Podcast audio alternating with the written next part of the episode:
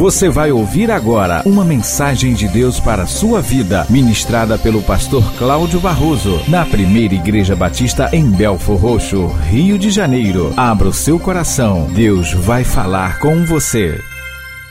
E abra sua Bíblia na epístola do apóstolo Tiago, capítulo 4, versículo 8: Chegai-vos a Deus, e ele se chegará a vós. Limpai as mãos, pecadores, e vós de duplo ânimo, purificai o coração. Eu considero algo assim absurdo, estranho, incoerente. Uma moça, uma mulher que não gosta de arrumar a sua casa. Uma moça, uma mulher que não gosta de ver a louça da sua casa arrumadinha. Às vezes nós nos sentimos, e eu falo nós porque às vezes sobra para mim, né? A gente se sente assim um pouco meio desmotivado depois da comida, principalmente se a comida for muito gostosa, né? A gente olha ali para a pia cheia de louça para lavar e a gente pensa assim: mais tarde, ou então amanhã. O mais tarde já é problemático, porque o mais tarde, quando chega mais tarde, a gente é tentado pensar assim: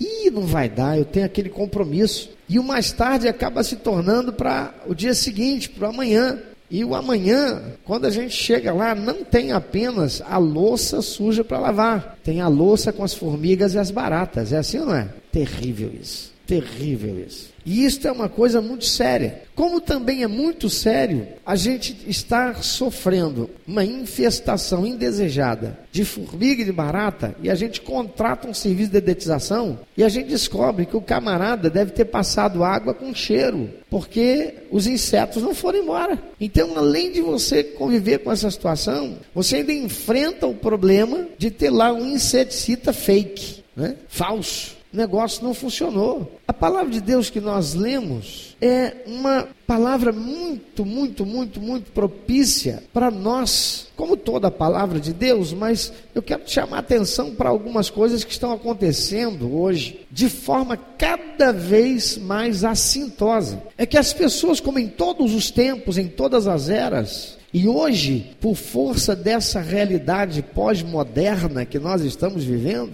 há um vazio enorme nas pessoas e elas querem Deus elas sentem que é alguma coisa que transcende o que o recurso material, que o poder econômico, que a, a influência dos relacionamentos pode proporcionar. Elas percebem que é, há algo que é imaterial, é transcendente, é espiritual, é sobrenatural, é Deus. E elas querem Deus pelo que estão tentando se aproximar dele para obter algum favor, porque reconhecem que não há possibilidade no campo da realidade humana a satisfação da sua carência, da sua necessidade, o preencher desse vazio que ela carrega e que com todas as coisas que foram possíveis, ela tentou a ah, suprir esse vazio. Aqui no nosso país, devido à herança romana religiosa, que ensinou que de Deus se pode obter favores se fizermos sacrifício, muitas seitas pseudo-cristãs estão por aí proliferando e se tornando mega empreendimentos religiosos, e alguns já se tornaram mega empreendimentos religiosos que fazem alguns que estão nestes mega empreendimentos religiosos, alguns dos que fomentam esta coisa, se tornarem milionários. É a indústria do misticismo gospel. E isto está por aí no Brasil, de norte a sul, de leste a oeste. As pessoas querem Deus, e pensam que o podem convencer a estar com elas e as favorecer porque estão fazendo coisas para ele. Não obstante, a Bíblia fala de um tempo em que o povo estava fazendo sacrifícios para Deus, e ele chama a sua atenção e diz que não quer mais vê-los apresentando-lhe sacrifícios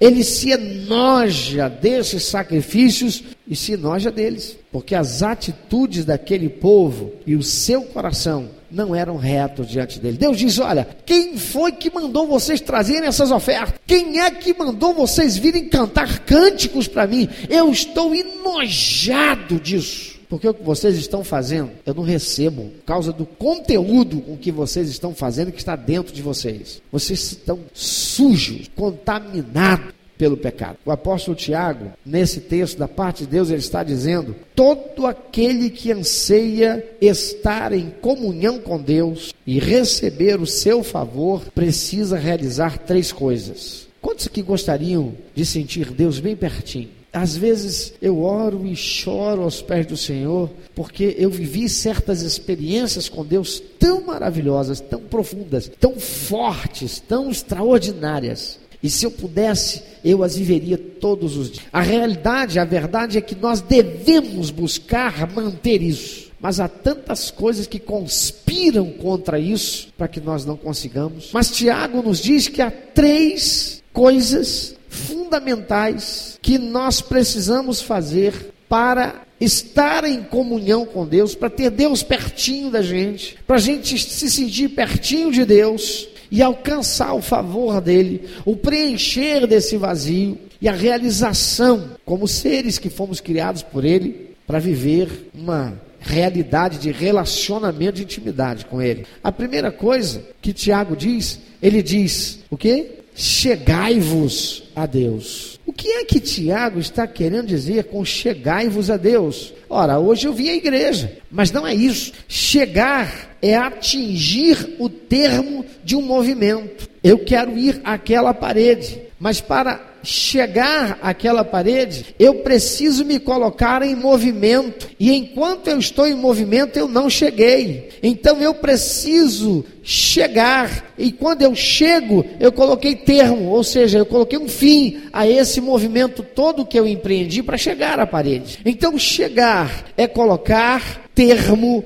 a um movimento. Chegar é um verbo. Verbo exprime ação. A ação de ter me movimentado até estar lá. Por favor, para não esquecer, diga depois de mim: chegar é colocar termo, é colocar fim a um movimento. Então, é atingir termo de um movimento, é atingir o alvo, é atingir o local, é atingir a pessoa a quem eu quero me chegar. Isso implica que a pessoa que colocou termo a esse movimento, que chegou, ela se esforçou na direção de seu alvo até alcançá-lo. Não se chega apenas por se aproximar do alvo. Ah, eu já cheguei até aqui. Está errado. Eu já me aproximei do alvo até aqui. Mas eu cheguei? Então não cheguei. Mas nós costumamos dizer o quê?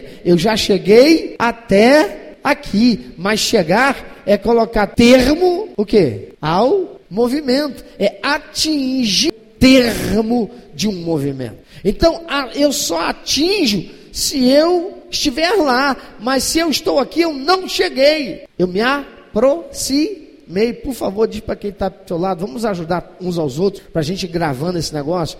Se aproximar não é chegar. Guarda isso. Quem se aproxima não chega. Quem se aproxima, se aproxima. Quando eu dou um curso de mergulho e vou falar dos equipamentos, eu costumo dizer o seguinte: para mergulhar você precisa ter uma máscara. Você vai mergulhar. Quando você chega num lugar longe e você está mergulhando, você só levou uma máscara. Se rebentar o tirante e você não tiver uma máscara subsalente, quem tem um, tem o quê? Não, quem tem um tem nenhum, não, gente. Ai, quem tem um, tem um. Diga, por favor, quem tem um? Que papo é esse de quem tem um, não tem nenhum, rapaz? Então como é que tem? Se eu tenho, eu tenho. Se eu, eu tenho, eu não tenho. Quem tem um, tem um. O que, que isso me faz pensar? Opa, se rebentar acabou minha brincadeira. Não é verdade? Acabou. Então, eu só chego se eu tocar lá. Até lá, eu estou prosseguindo, me aproximando. Porém, muitas coisas podem atrapalhar esse nosso esforço de atingir o termo do movimento que é necessário para chegar. Quando alguém vai de um lugar para outro de carro, por exemplo, o pneu pode furar. Mas se essa pessoa está determinada, ela chegou ou ela se aproximou? Mas ela pode dizer assim: puxa vida, furou o pneu, não dá mais para chegar lá. Dá ou não dá? Dá. Ela vai lá na mala, ela tira o, o step, ela uh, coloca o macaco, ela levanta o carro, ela tira a, o pneu, tira a roda, né? Tira a roda, coloca o, o macaco, deixa o macaco ali, ela pega uma carona, ela pega um táxi, ela pega um ônibus, ela vai até o, o, o, o Ivan, né? borracheiro, e chega lá e diz: Olha, meu pneu está furado, conserta aí. Conserta, ela pega o táxi de volta, ou pega a van, o ônibus, sei lá, o táxi, porque ela quer chegar, ela está determinada a chegar. Então ela vai até o seu carro de volta, ela chega lá, orando para encontrar o carro com os três pneus. E ela coloca o pneu de volta, não é? Pega o furado, aliás, o que estava furado, já coloca lá na mala e ela prossegue o caminho para ela. Por quê? Porque ela não vai deixar que nada a atrapalhe de chegar. Por quê? Porque ela está determinada a chegar. Ninguém chega se não estiver determinado. Quem não está determinado a chegar, não chega. Porque sempre haverá alguma coisa para atrapalhar essa caminhada com Deus. Sempre haverá algo. A palavra de Deus diz que há um adversário que conspira contra mim, contra você, para que nós não nos cheguemos a Deus. Ele está colocando o tempo todo coisas no nosso caminho para nos impedir de chegar. Desde quando nós éramos criancinhas, nós ouvimos historinhas para nos ensinar e para forjar em nós um caráter e uma personalidade de pessoas que não se deixarão abater por circunstâncias e não se desviarão quando houver um alvo, um lugar a chegar. Quem aqui já não, não se lembra? Ou quantos não se lembram da história de Chapeuzinho Vermelho? Chapeuzinho Vermelho tem que ir para casa de quem? Da vovó. E o que, que toda criança é ensinada? Não fala, não conversa com estranho na rua. É assim ou não é? É. E quando o Chapeuzinho Vermelho está indo para casa da vovó, Chapeuzinho Vermelho se distrai ou não se distrai? Se distrai. E quando se distrai, se desvia um pouquinho do caminho. E quem é que está lá naquele caminho? O lobo mau. Você sabe que é uma coisa interessante? Eu não sei se você já passou por isso. Enquanto eu era criança, eu nunca pensei nesse negócio. Aí um dia desse eu estava contando a história do lobo mal para Beatriz. Eu comprei um livro que vem as histórias, as páginas, e uma das páginas é cheia de. É, você destaca é, quebra-cabeça. Muito, muito instrutivo, ajuda a, a criança, muito bom. E aí eu fui contar a história do Chapeuzinho Vermelho. E enquanto eu estava contando a história do Chapeuzinho Vermelho, eu fui sendo tomado de uma bronca, eu fui ficando irado, porque eu fiquei pensando assim: mas gente, por que é que Lobo Mal só foi querer comer Chapeuzinho Vermelho depois que chegou na casa da vovó? Por que, que ele não aproveitou enquanto encontrou Chapeuzinho Vermelho sozinho lá na estrada? Alguém já pensou nisso? Quem já pensou nisso? Nunca pensou? Eu só fui pensar nisso semana passada. Depois de 50 anos, cara. E aí, refletindo sobre isso, você sabe o que, que eu, eu pensei? Eu pensei no seguinte: quem que já viu gato caçar rato? Já viu? O gato olha o rato, o rato passa, ele vê lá, ele se eriça todo e vai lá e pega o gato, o rato e come. Sim ou não? É ruim, hein?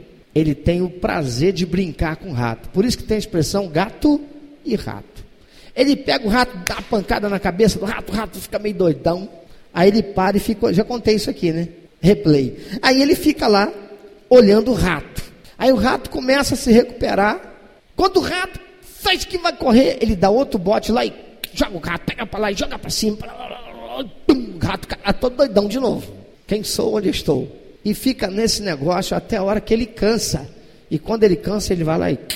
Satanás tem exatamente esta estratégia. Ele não está interessado em te matar de primeira, não. Ele primeiro quer brincar com você. Ele primeiro quer sujar você. Ele primeiro quer ver você lá no fundo. Para quando você não tiver mais forças, aí ele te dá o golpe de misericórdia. Desde criança, nós somos ensinados a não permitir que nada nos atrapalhe quando nós temos um alvo, um objetivo, um lugar onde chegar. para que não nos deixemos ser paralisados pelos obstáculos, pelas adversidades, levar por sua lábia. Eva está lá no jardim do Éden para tentar fazer você parar, se desviar. Ele vai colocar um prego para furar o teu pneu, para você pegar e botar a mão na cabeça. Eu estava contando, não lembro para quem recentemente, vindo toda vez que eu vou para Mamanguá, eu passo por uma região em que há três pontes juntas, pertinho, uma da outra. Uma distância como daqui, é, uma daqui ali no, na praça, a outra lá no Habibs e a outra um pouquinho mais perto. E quando eu fui fazer um curso de mergulho e eu fui de carona com um rapaz, garotão, novo, filhinho de papai, né? Desses que meio playboy. E ele tinha acabado de comprar um Gol GT, zerinho, instalando. Eu falei, eu vou de carona de motorista particular do Gol GT. Me arrependi porque eu fui na frente.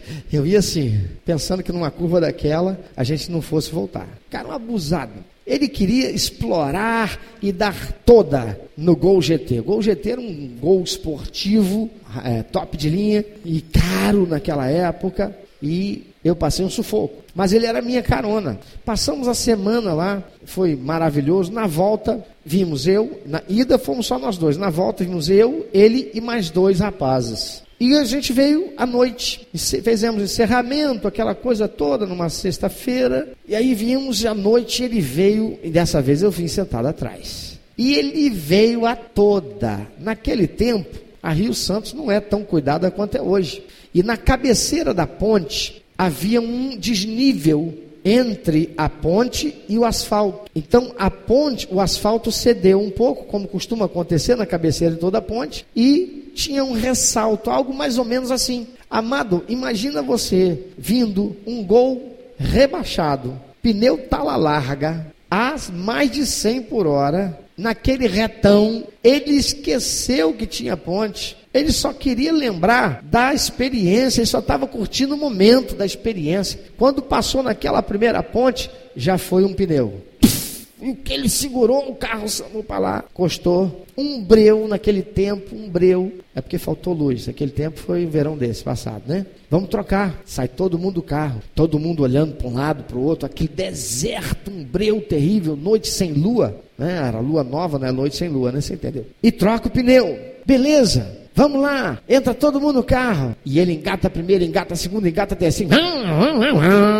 E está em alta velocidade, vem a segunda ponte, ele bate. Os dois pneus estouraram. Agora ficamos com três pneus furados. Ele sentou, saiu do carro, chutou o carro. Eu olhando para o carro, falei, está chutando o Gol GT. Ele chutou o carro, chorava e xingava o tempo todo, como se o carro tivesse culpa. E aí só tinha uma coisa para a gente fazer: ficar nós quatro sentados chorando, esperando ser assaltado, numa estrada deserta, do lado do Gol GT, ou ser preso, né? O que vocês estão fazendo com o Gol GT uma hora dessa parado? Né? Mas nós estávamos determinados a chegar. Três pneus furados. O que, que nós fizemos? Nós três pulamos para o barranco, ficamos escondidos sempre para ele. Agora, nós somos carona, mas está todo mundo nesse barco furado por sua causa. Então você fica na rua, na estrada, e você vai conseguir uma carona e vai levar os três pneus para consertar. Mas a essa hora eu vou conseguir aonde? Falou, chorar não adianta. E agora, irmão, para passar um carro e o carro parar num breu, sem desconfiar que pudesse ser alguma coisa.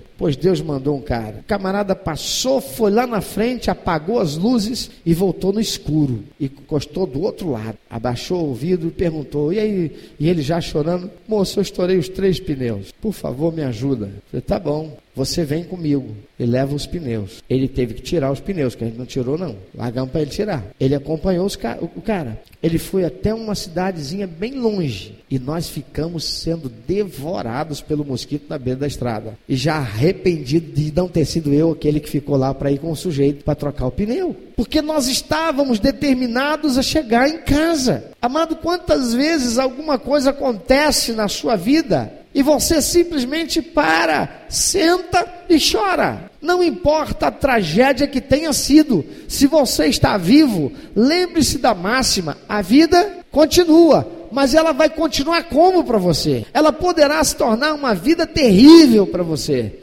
Porque você fica ancorado no seu passado, você fica ancorado ali onde você chegou, mas você não chegou, você apenas se aproximou, e a sua frustração, a sua decepção não te permite chegar lá. Deus não quer isso para você. E aquele que não se esforça até atingir o termo do movimento, ele não vai chegar a Deus. Quantos de nós não se lembra do maratonista Vanderlei Cordeiro de Lima nos Jogos Olímpicos de Atenas em 2004. Ele vinha na frente de todo mundo. Quando ele estava chegando já na reta, ele ia romper a linha de chegada, ele ia ser medalha de ouro. Vem um sujeito lá, agarra-o, invadindo a pista e o retém, enquanto ele, olhando, vê, olha a alegria dele, a cara de alegria. Ele vendo os outros que tinham pouca distância dele passarem, passou o primeiro, ele deve ter pensado: meu Deus, e agora como é que eu chego? Passou o segundo, ele poderia olhar para trás e vendo os outros e pensar: agora não tem mais jeito, não vai dar nem para pegar de bronze, vou perder por causa desse infeliz que está me segurando. Mas ele não estava sozinho, havia outros que o ajudaram, aqueles que estavam lá e torcendo e vibrando, eles invadiram também, tiraram esse camarada, esse invasor que estava sendo empecilho dele, ele foi liberado, e ao invés de ficar ali e com o sujeito, não, ele partiu em direção à chegada, e ele chegou em terceiro lugar, ainda foi medalha de bronze. Mas e se ele tivesse ficado tão irado, tão revoltado, começasse a querer xingar o sujeito, chutar a canela do sujeito, expressar a sua indignação, o que teria acontecido? Jamais ele teria chegado. Ele podia ter desistido ali, abatido pela situação imprevista, pela frustração, mas ao contrário, ele foi ajudado pelas pessoas que estavam ali, que o livraram, e ele prosseguiu, chegando ainda em terceiro lugar. Ei, se você tem a igreja do Senhor Jesus, Satanás vai colocar obstáculos, ele vai colocar um invasor para tentar parar você e te impedir de chegar até Deus, mas você não estará sozinho se você estiver na igreja de Cristo, um lugar de vida, onde as pessoas estão comprometidas em ser cristãos autênticos, viver a palavra de Deus, você não estará só. E você vai chegar, mas não adianta nada você ter tudo isso e você desistir, porque o, papai, o papel do diabo é nos atrapalhar. Há uma recompensa extraordinária para aquele que se achega a Deus. Diz a palavra do Senhor: Deus se chegará a ele. Chegai-vos a Deus, e ele se chegará a vós. Aleluia é tudo que Satanás não quer. Ele não quer que você se achegue a Deus. Porque ele sabe que se você se chegar a Deus, Deus vai se chegar a você. E Satanás não vai mais poder fazer nada. Deus não somente promete se chegar, mas ele diz exatamente como nós nos aproximamos dele. Diz lá em Salmo 24, 3 e 4, se você puder ler mais forte possível, por favor.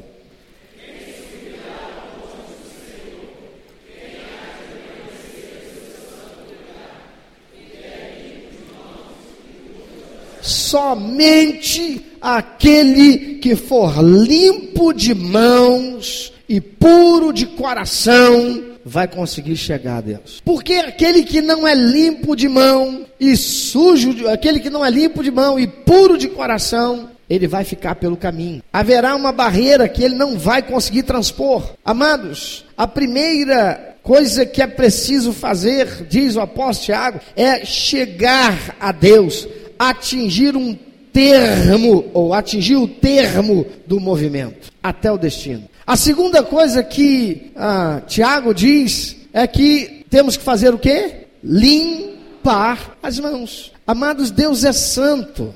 E ninguém que esteja em pecado pode conseguir a atenção de Deus. Eu vou repetir: Deus é santo. E se você estiver em pecado, se eu estiver em pecado, a gente pode orar, jejuar, fazer o que for. A gente não consegue a atenção de Deus. Imagina uma folha de papel branquinha, branquinha, branquinha, branquinha. Não, não, não, não, não, não. Imagina você, mulher, com um vestido longo. Você vai para uma festa, branquinho, branquinho, branquinho, branquinho, branquinho. Aí vem uma pessoa suada, Vem teu marido do futebol, você já está pronta. Ele vem cheio de amor para dar e quer te dar um abraço. O que, que você faz? Ele vem para cá e você corre para lá, sim ou não? Porque se ele se encostar em você, vai acontecer o quê? Sujar as tuas vestes. O Espírito Santo é assim. Ele é puro, ele é santo, ele não aceita o nosso pecado. Ele não se contamina com o nosso pecado. É por isso que quando Jesus estava pregado naquela cruz, houve um momento em que ele, ser humano, Jesus Cristo,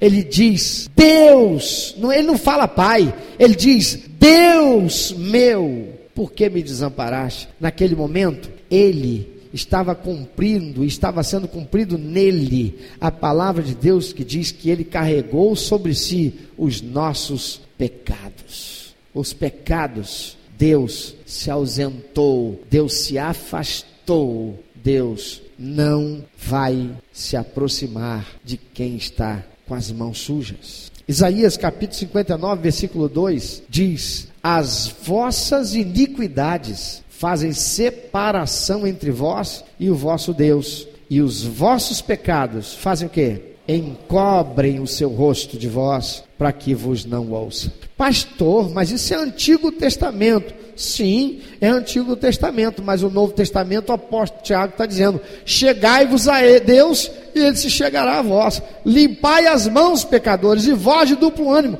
purificai o coração. Ou seja, Deus não vai se chegar a quem está com as mãos sujas. Foi por isso que Deus enviou Jesus a esse mundo, para ser o remidor de todo aquele que nele crer, para que através de Jesus que se fez pecado por nós, o pecador possa ser ouvido por Deus quando confessar o seu pecado. A única oração que Deus vai atender de um pecador é a oração de confissão do seu pecado, quando feita por intermédio de Jesus. Jesus disse: Ninguém vem ao Pai senão por mim. Entretanto, não basta confessar o pecado. É clara a exigência do Senhor de que aquele que pretenda ter comunhão, que pretenda chegar-se a Ele e receber a sua bênção, tem que ter as mãos o quê? Limpas. Limpai, diz o apóstolo Tiago. Limpai as mãos. Exige o Senhor que as mãos estejam limpas e que esta limpeza, ouça, não é Jesus que faz. Quem é que faz essa limpeza? É o pecador. Mas, mas como é que é isso? A palavra do Senhor diz: se confessares os vossos pecados, o Senhor é fiel e justo para perdoar os pecados e livrar de toda justiça. Amém? Mas ele diz também: aquele que confessa e deixa, esse vai prosperar, esse vai ser abençoado, porque tem que deixar o pecado. Limpai significa que o pecador tem que arrancar, jogar fora aquilo que está sujando a sua vida. Ele não deve corrigir todos os atos errados. Sim, ele tem que corrigir tem que corrigir todos. Tudo aquilo que estiver ao alcance dele fazer para corrigir, ele tem que fazer. Por favor, se você entende, repita para não esquecer: todo pecado é uma nota promissória, assinada e colocada na mão do diabo. Amado, não tem ninguém para cobrar igual Satanás. Quem que assistiu um filme chamado Motoqueiro Fantasma? Satanás está personificado ali, faz um contrato com o cara. Ele faz um contrato para poder salvar a vida do pai. O Satanás vai lá e mata o pai do cara. Sim ou não? E fica cobrando dele o resto da vida. É assim ou não é? Não tem quem cobre igual Satanás. Ih, pastor, foi assistir o Motoqueiro Fantasma. É isso aí. Examinar tudo, desde que você tenha sabedoria para fazê-lo. Senão, o que, que você vai reter de bom lá? Mas olha, está absolutamente clara aqui a exigência do Senhor. Aquele que pretenda ter comunhão com Ele tem que limpar. Tem muitos lugares por aí que dizem assim: venha como estás, e não completa. Mas essa é a prática. E pode permanecer desse jeito, não tem problema não. Você pode subir o púlpito, você toca, que legal, ó, aqui, ó, nós temos aqui, ó. Você vai tocar. Ah, você canta, que legal, ó. Você vai cantar. Ah, você quer trabalhar na portaria da igreja? Ah, que legal, ó. Fica à vontade. Venha como estás, porque Jesus recebe todo mundo do jeito que está. Então pode ficar amaziado, pode continuar viciado no cigarro ou na bebida, pode continuar tendo o CD pirata, o DVD pirata, o gato net, o gato light, e daí? O que importa é que Jesus está vendo você aqui. Amados, isso é uma mentira. Porque a palavra de Deus diz o quê? A segunda coisa, limpai as mãos. Deus exige transformação, novo nascimento para aquele que quer se aproximar e chegar até ele. Ele exige que aquele que dele se aproxima se arrependa e abandone o pecado. A palavra de Deus diz que aquele que encobre as suas transgressões nunca vai prosperar, mas aquele que as confessa e deixa, alcança misericórdia, logo vai prosperar. Veja o exemplo de Zaqueu lá em Lucas, capítulo 19, versículo 1 a 10. Jesus está chegando na cidade, Zaqueu sobe na árvore, ele vê Jesus, Jesus deixa todos e diz: Eu vou ficar na tua casa hoje. Jesus vai à casa de Zaqueu, que era o mais execrado daquela cidade. E aí, Jesus ensina Zaqueu a respeito da verdade, da salvação. Zaqueu toma decisão, recebe Jesus. Zaqueu, ele se converte, ele verdadeiramente tem um novo nascimento. Por quê? Porque a primeira atitude de Zaqueu, ele chega para Jesus e diz: Senhor, eu reconheço que eu fiz muita coisa errada, eu reconheço que meu ganho, minha riqueza, muito disso que eu ganhei, foi ludibriando os outros, foi cobrando além do que eu devia. E agora, Senhor, eu estou decidido, eu vou pegar metade do que eu tenho e vou dar para os pobres. E eu vou fazer mais, Senhor. Eu vou devolver quatro vezes mais de quem eu e a quem eu defraudei. Amado, se você diz que recebeu Jesus como seu único eterno suficiente Salvador, mas você não limpou e nem está limpando as suas mãos, não entra nessa mentira do diabo e nem se deixe levar por essa mentira dessas doutrinas falsas que há por aí, de pseudo-igrejas evangélicas, que diz que você pode continuar desse jeito, porque Deus não vai receber. Você não pode chegar a Deus com as mãos sujas, suja do pecado que você não abandona. Mãos limpas significa aquilo que eu faço, aquilo que eu trago para dentro da minha vida, aquilo que eu tenho como realidade do meu dia a dia. Você trabalha numa coisa que é ilícita, abandona isso, mas eu vou ficar, como é que eu vou sustentar minha família? Você vai viver da graça de Deus, porque Deus é fiel, Ele sustenta e não deixa faltar. E quem está falando com você é um homem de Deus que vive sustentado daquilo que Deus proporciona através da igreja, de dízimos e ofertas que vem aqui. E se eu fosse maluco, eu ia estar falando esse negócio para você, porque eu rasgaria dinheiro. Mas se eu sou sustentado por Deus através da igreja, quando é que eu ia dizer para você, abandona esse negócio maldito? E se eu digo então, é porque eu tenho absoluta convicção, não apenas porque creio, mas porque tenho visto Deus cumprir a Sua palavra na vida de muitos que têm abandonado as coisas ilícitas, as coisas erradas, à luz do que diz o Senhor, para viver uma vida santa, ainda que passe por um momento de dificuldade. Deus vai abençoar e Ele vai prosperar. Filho, sai daí, vem aqui correndo. Você, porque Deus é fiel.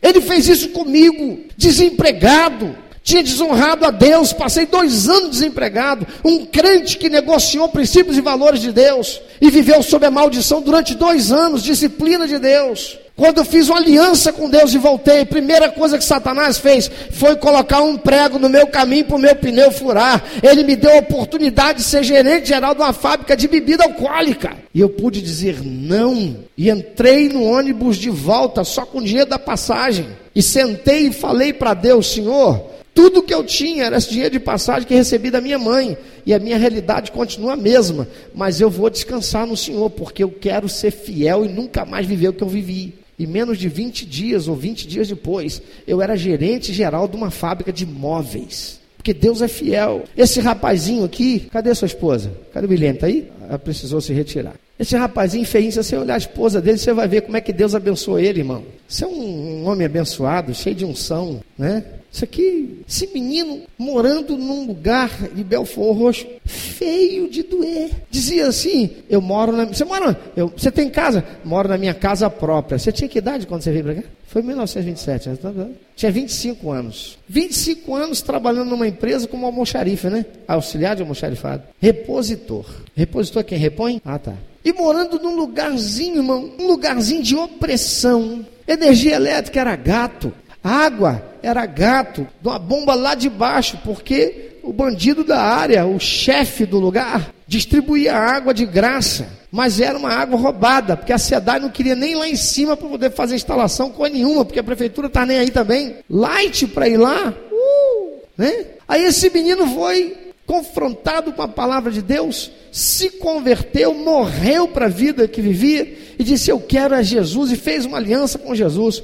Chegou aqui, foi confrontado com a palavra de Deus: Meu filho, agora você tem que tirar tudo que está errado da tua vida. Ele falou: Pastor, onde eu moro, a energia é gato, pastor. Pastor, não tenho condições para lá e lá e fazer. Eu tenho que fazer toda a instalação da casa e eu não tenho dinheiro para isso. Para pedir a Light ficar torcendo para Light ter coragem de subir lá em cima e fazer a instalação. Foi isso mesmo? Porque não gostam de ir lá, não, pastor. Todo mundo tem gato. Bandidão lá que manda na área, bota para correr. Eu disse para ele: não, você vai largar o errado você vai se colocar na mão de Deus e Deus vai abençoar você. Pastor, mas eu faço o quê? Vai ficar no escuro. Ele foi lá, cortou o gato e ficou no escuro com a geladeira. O que, que tinha na geladeira, meu filho? Carne, queijo, fruta, verdura, petit pois, croissant. Ele pegou e colocou e deu tudo para a mãe dele. Mamãe, ó, tudo para a senhora. Foi isso? Tudo para a senhora, mamãe. Meu filho, que coisa boa. Você foi para a igreja, que bênção.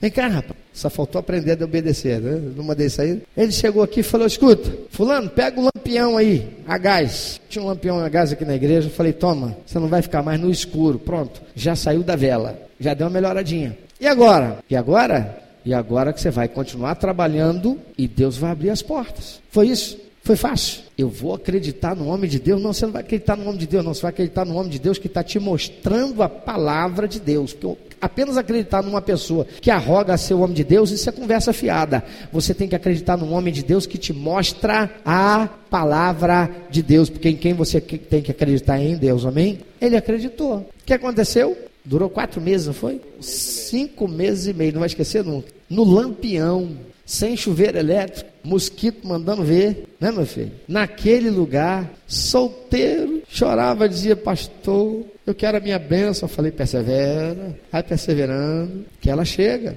Aí Deus abençoou, Deus abençoou, Deus abençoou. Depois de cinco meses ele fez a instalação. O irmão aqui da igreja foi lá, fez a instalação para ele, não cobrou nada, foi abençoado com a mão de obra. Só comprou material, não foi isso? Fez a instalação. E agora? Será que a Light vai? A Light foi? A Light foi, fez a instalação. E quando ele estava lá, muito bem, no bem bom e tudo mais, Deus foi, abençoou ele, melhorou na empresa, estava trabalhando. Você hoje é o que lá, filha? Gerente geral. Gerenciador da elétrica. Do eletro. Gerenciador do eletro. Aí Deus olhou para ele e falou: Não é bom que esse camarada esteja só. Eis que dar-lhe-ei Williane. E Deus trouxe a Williane, esse rapazinho casou. E lá daquele lugar, das Conchichinas, onde ele estava morando, veio morar aqui perto do pastor Jadson. Né? Olha só, Deus é fiel, meu filho. Mas Satanás vai, agora você pode ir.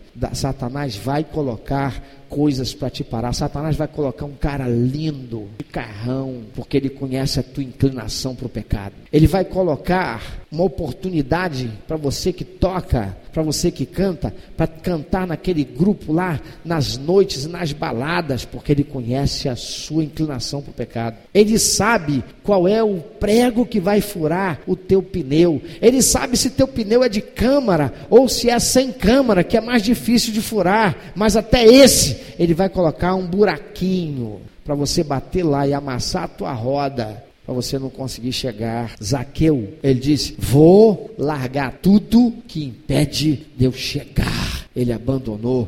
Ele disse: Jesus, hoje, Senhor, não é amanhã, não. Essa louça eu vou lavar é agora. Hoje eu decido, vou dar metade do que eu tenho para os pobres. E a quem eu defraudei, eu vou devolver quatro vezes mais. Amado, você quer chegar a Deus? Para Deus chegar a você, você tem que limpar as mãos. Aquilo que está errado na nossa vida deve ser corrigido, porque manter o erro significa manter uma barreira terrível que impede a bênção da presença gloriosa do Senhor. Ele não se chegará a nós se não corrigirmos nossos erros, que são possíveis fazê-lo. Você cometeu um erro, machucou, ofendeu, feriu uma pessoa que ela já não mais existe, Então você não pode fazer mais nada em relação àquela pessoa, mas você pode se arrepender, confessar, pedir perdão para Deus e nunca mais fazer. Mas se a família daquela pessoa está lá, cabe a você ir até ela e pedir o perdão, confessar e dizer: Eu pequei contra vocês, me perdoa. Porque todo pecado é uma promissória na mão do diabo. Tiago diz que nós temos que chegar-nos a Deus. Tiago diz que nós temos que limpar as nossas mãos. E Tiago diz que nós temos que fazer o quê? Purificar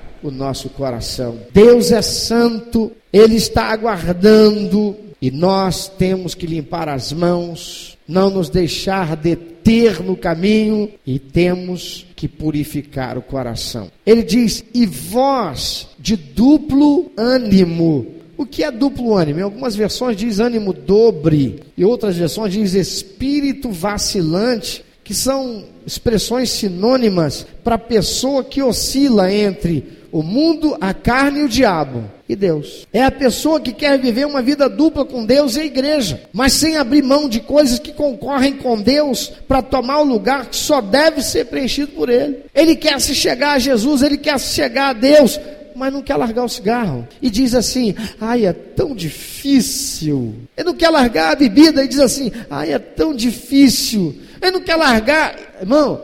Mas por que, que não quer largar? Ah, não, eu quero largar. É que é tão difícil.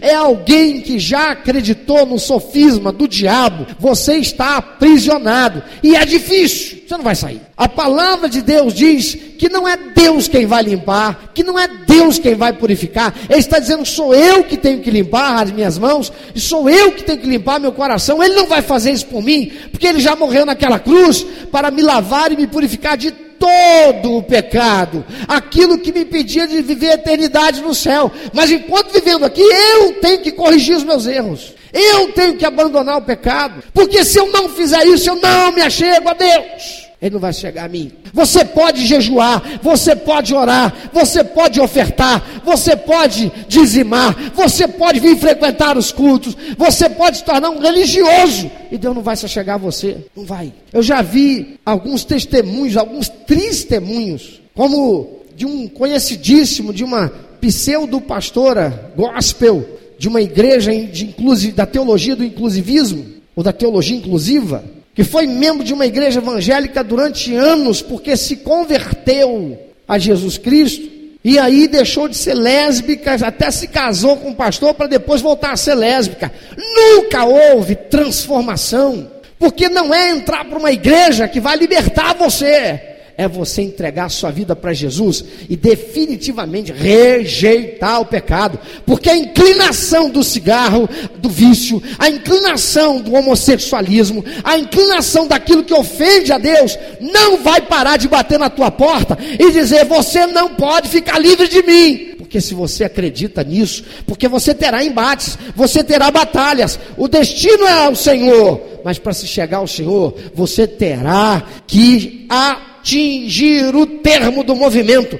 Porque se você para antes e você diz, não tem jeito, resolvo me render para isso, porque Deus me fez assim, você vai morrer assim e você não vai agradar a Deus. Você não pode chegar a Deus. Você pode se tornar um religioso, fundar uma outra igreja ou entrar para uma dessas igrejas que aceitam as coisas deturpadas que a Bíblia chama de abominação para o Senhor e se enganar, porque esse é o papel de Satanás. Ele está aí para enganar as pessoas. Jesus disse que no mundo nós teríamos aflições e tem gente que pensa que colocar termo, atingir o termo do movimento significa eu enfrentei uma barreira aqui, ai, mas eu venci, que bom. Aí eu cheguei. Oh, glória a. Deus. É enquanto eu viver, meu amado, nesta terra, nesse mundo que jaz no maligno, haverá aflições, eu terei batalhas e batalhas. A garantia que Deus me dá é de que se eu me achegar a Ele, em Cristo Jesus, eu serei mais que vencedor.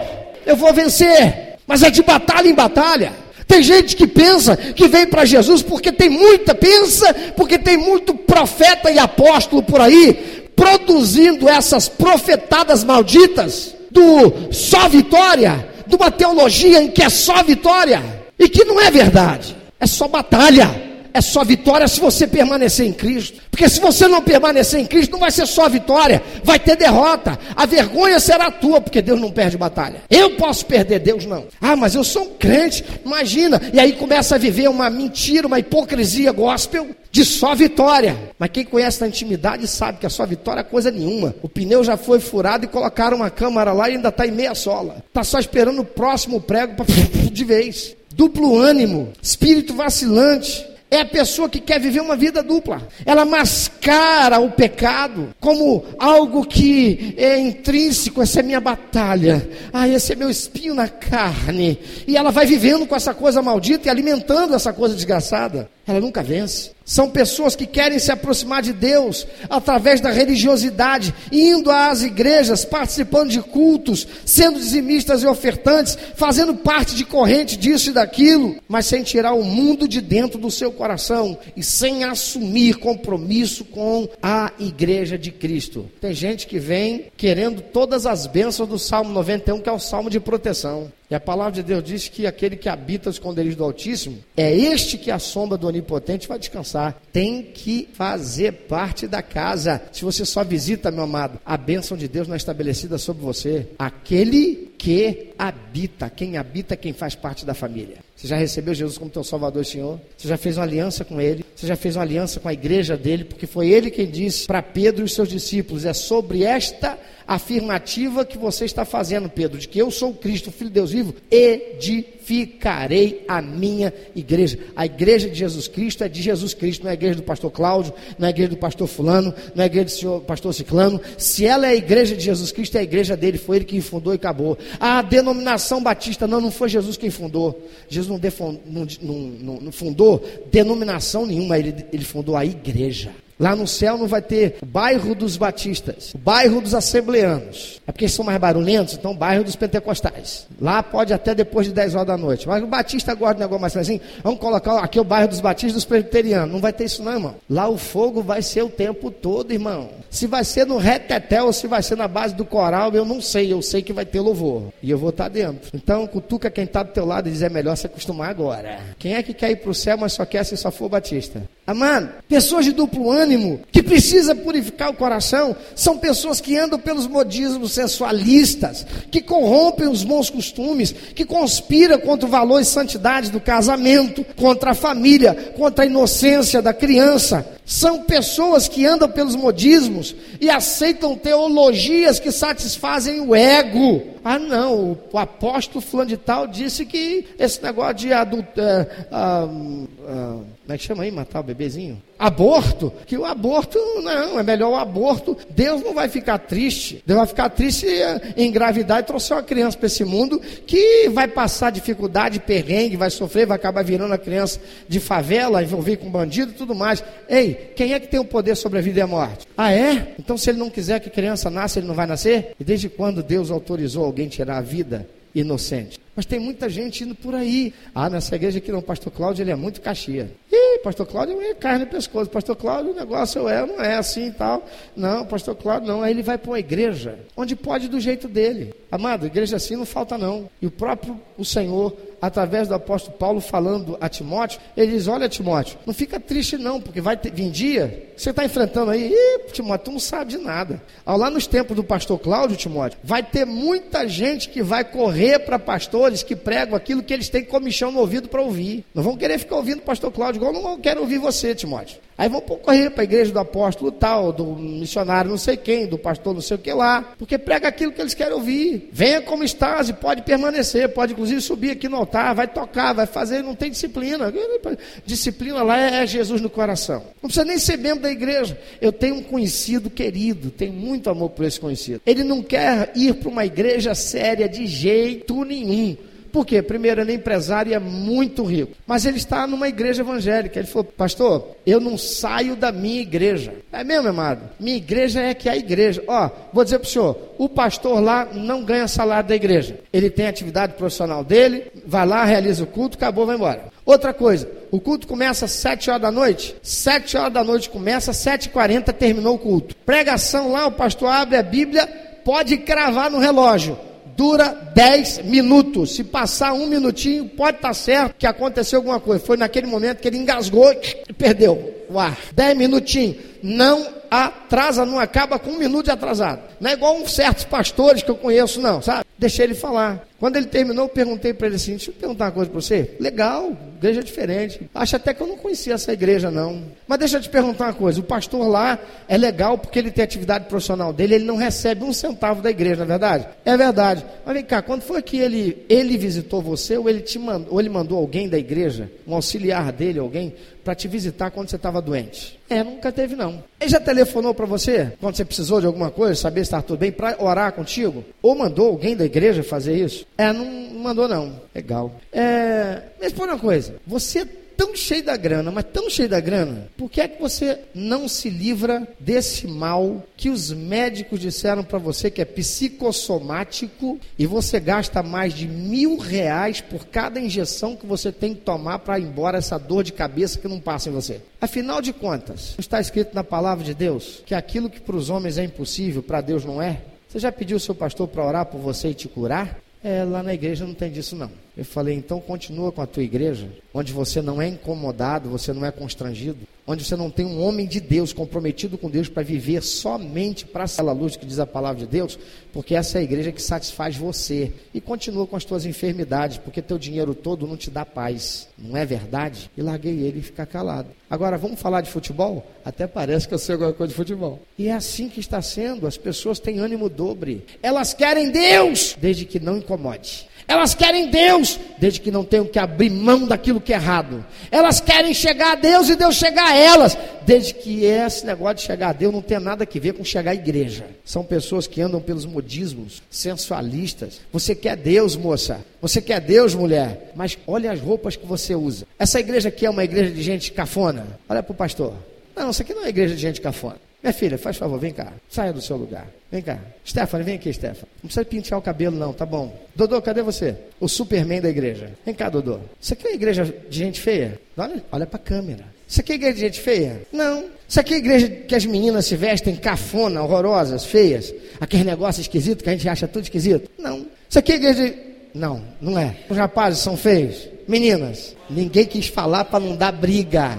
É pra, é, são sábias. É para não ter briga lá fora. Uma fala, a outra já olha para tá todo mundo de olho aí, fica assim, disputar comigo, né? Pode sentar. Não. Mas então por que eu estou falando esse negócio de roupa? Porque Satanás está agindo nessa coisa, nessa realidade. Você fica lá vendo televisão recebendo tudo aquilo que te influencia, e você vira uma pessoa consumista daquilo que é a sujeira, que vem para quebrar, destruir a santidade de você. E aí você fica andando essa, com essas calças de leg, calça leg, de leg, sei lá, que fica tudo imprensado, tudo exprimido e mostrando tudo, parece um raio-x com plástico sensualizando e provocando os homens quando você anda na rua. Você está sendo uma agente de Satanás, como uma prostituta, me perdoe, não vou dizer outra coisa, não vou aliviar não, como uma prostituta que se oferece. Você não quer nada com o cara. Você não vai se deitar com ele. Você é uma crente de Jesus, mas o que você está fazendo é provocar nele aquilo que é pecado. Ele vai olhar para você e vai te cobiçar. E se ele não te cobiçar, se ele é homem, ele vai sentir desejo. Porque não tem um homem, por mais santo que seja, só se ele não for mais macho, que ele vai olhar para uma mulher bonita, com aquele negócio tudo imprensado, amarrado, aqui, tudo lá chuchu, ele não vai sentir coisa nenhuma, irmão. Ele no mínimo vai pegar o telefone e dizer para a mulher dele: Amor, acabei de pensar em você. Tá tudo em cima aí, amor. Prepara, porque olha, hoje vai ferver. Se não tem alguma coisa errada, irmão, não está acontecendo isso daí, porque é uma de duas coisas. Você está esperando o momento certo, porque é quando ele chega, que abre a porta, você já está esperando por ele. Que ele entra lá, que ele bate o olho, primeira coisa que ele pensa, banho a jato. Fome dele até passa. Vai sentir o cheiro do teu feijão depois. Mas essa coisa desgraçada, ela vem da parte do diabo para destruir, para quebrar a possibilidade, a capacidade, o relacionamento do crente com Deus, para fazer com que você que está lá, juntinho com o Senhor, faça igual Pedro, que saiu do barco, andando sobre as águas, mas diz a palavra de Deus que ele ouviu o vento, ele olhou então para as ondas, ele temeu e começou a afundar. Você está lá abraçado com o Senhor, vivendo um momento de comunhão com o Espírito Santo, mas o pecado te atrai, você tira a atenção de Deus e cai no pecado tem que purificar o coração e largar esse ânimo dobre, desgraçado, tomar uma decisão para a sua vida. A estes, a palavra de Deus diz: purificai o coração. Coração significa a mente como fonte e lugar dos pensamentos, paixões, desejos, apetites, afeições, propósitos, sensibilidades, afeições, emoções, desejos, apetites, paixões. Aquele que está contaminado pela influência perniciosa desse mundo, vazio e longe de Deus, seu coração é lugar para rancores, para inveja, para calúnia, para cobiça, para arrogância, para prepotência, para rebeldia, para insubmissão, para autossuficiência, para vaidade, para luxúria, para imoralidade, para sensualismo, para os vícios. Todas estas coisas são empecilhos para que nós nos cheguemos a Deus. Se você ainda não decidiu assumir uma aliança com Jesus, então não é possível chegar-se a Deus e ele chegar-se a você.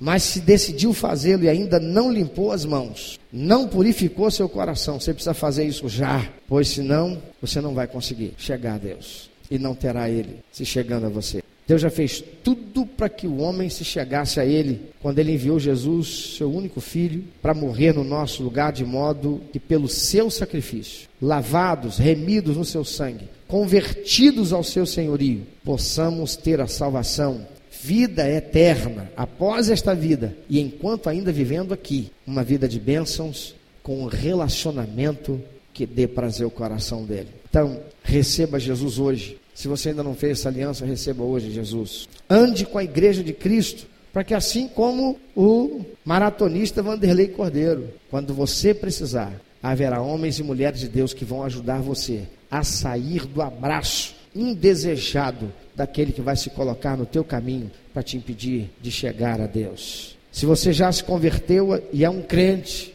presta atenção, não desista, ainda que fraquezas tenham te afligido, ou se algo se interpôs entre você e o alvo, que é chegar-se, ter um relacionamento íntimo, pessoal e revelador com o Senhor. Mantenha-se firme na disposição de corrigir todo e qualquer erro, de confessar e abandonar todo e qualquer pecado, e encher a sua mente dos princípios e valores de Deus, passando a viver somente por eles, sem negociá-los.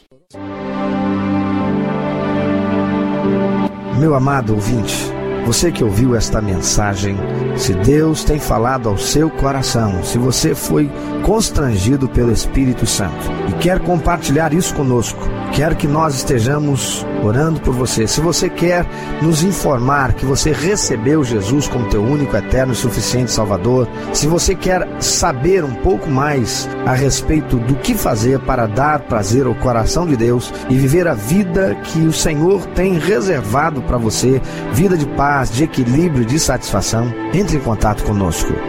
Ligue para nós. Anote, por favor, é 21 2761 1059 21 2761 1059. Entre em contato conosco.